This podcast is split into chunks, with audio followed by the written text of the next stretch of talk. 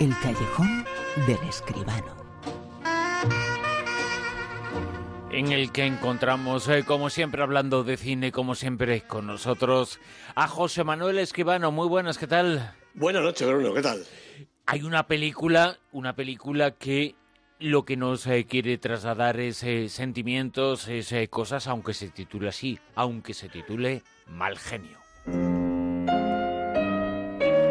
Le respetaban en el mundo entero.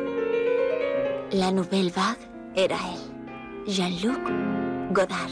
Ecos de sociedad de los señores monos han tenido una hija. La han llamado Case. ¿Case monos? Sí, mi amor. Casémonos. Tenía la suerte de admirar al hombre al que amaba. Estaba a punto de revolucionarse a sí mismo. ¿No os da miedo que degenere? No, al contrario, me parece que hay buen ambiente. ¡Fascistas de mierda, cabrones! ¡Mierda! Perdone, señor Godard. No le he reconocido sin gafas. Gracias. Si viéramos el cine, habría menos eh, mal genio del que hay. Pero mal genio es el título de la película, ¿no? Pues sí, mal genio seguro que es el del protagonista. Mal genio, la nueva película de Michel Azanavicius, que también la ha producido junto con Florence Gastot y la ha escrito Michel Azanavicius, un artista total. total. Los protagonistas son Louis Garrel, Stacy Martin, Berenice Bejo. Bueno, hay que recordar que tras una breve incursión en la comedia, con las dos eh, películas estas del OSS 117, Michel Azanavicius pegó el bombazo auténtico en el 2011 con The Artist, la, aquella película muda en blanco y negro que arrasó en todo el mundo y ganó todos los premios.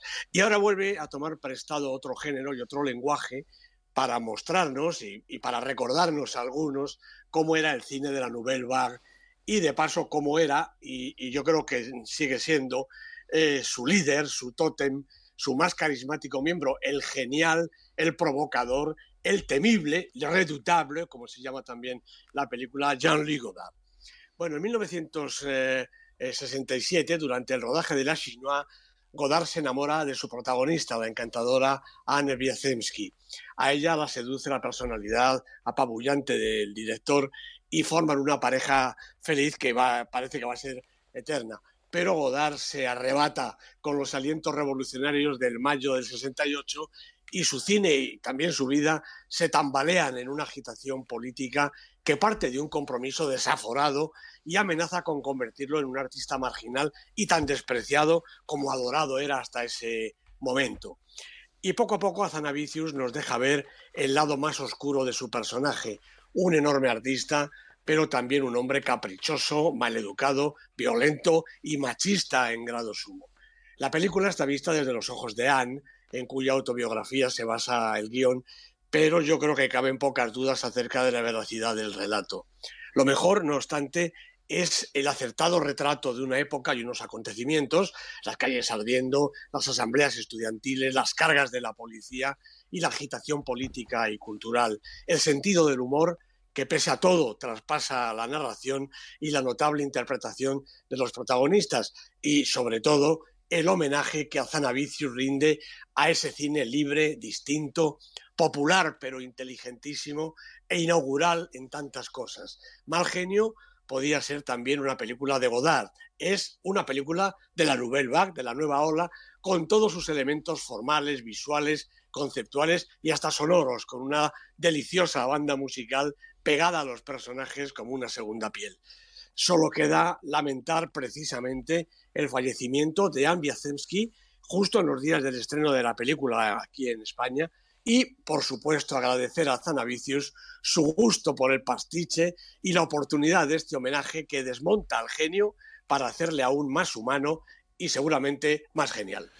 Es uno de los grandes eh, directores eh, del mundo, Azanavicius. Eh, habla esta película Mal Genio sobre la novela en Bach, uno de los momentos más grandes en la historia del cine. Y que ha escrito algunos de esos momentos grandes en la historia de nuestro cine.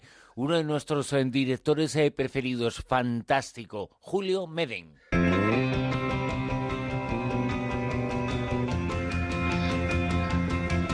Y es que Julio Meden está de nuevo tras la cámara, ¿no? Efectivamente, está rodando desde el lunes pasado su nueva película un árbol de la, el árbol de la sangre, eh, un thriller de sentimientos, podríamos decir, que protagonizan Úrsula Corberó, lejos de la comedia esta vez, y Álvaro Cervantes, junto a Naso Ninri, Daniel Grau, Emilio Gutiérrez Cava, José María Pou y Ángela Molina, entre un largo reparto. El árbol de la sangre es la historia de una pareja, de Mark y Rebeca, una pareja eh, joven que viaja hasta un viejo caserío heredado de la familia y allí reencuentran no solo las raíces, sino la experiencia de muchas cosas que pensaban que no iban a encontrar en su vida. Bueno, siete semanas de rodaje entre Euskadi, Cataluña y Madrid produce Arcadia Motion Pictures, Diamond Films y Galatea Films con coproducción de Noodles Production, una productora francesa, coproductor, coproducción entre el cine español y Francia.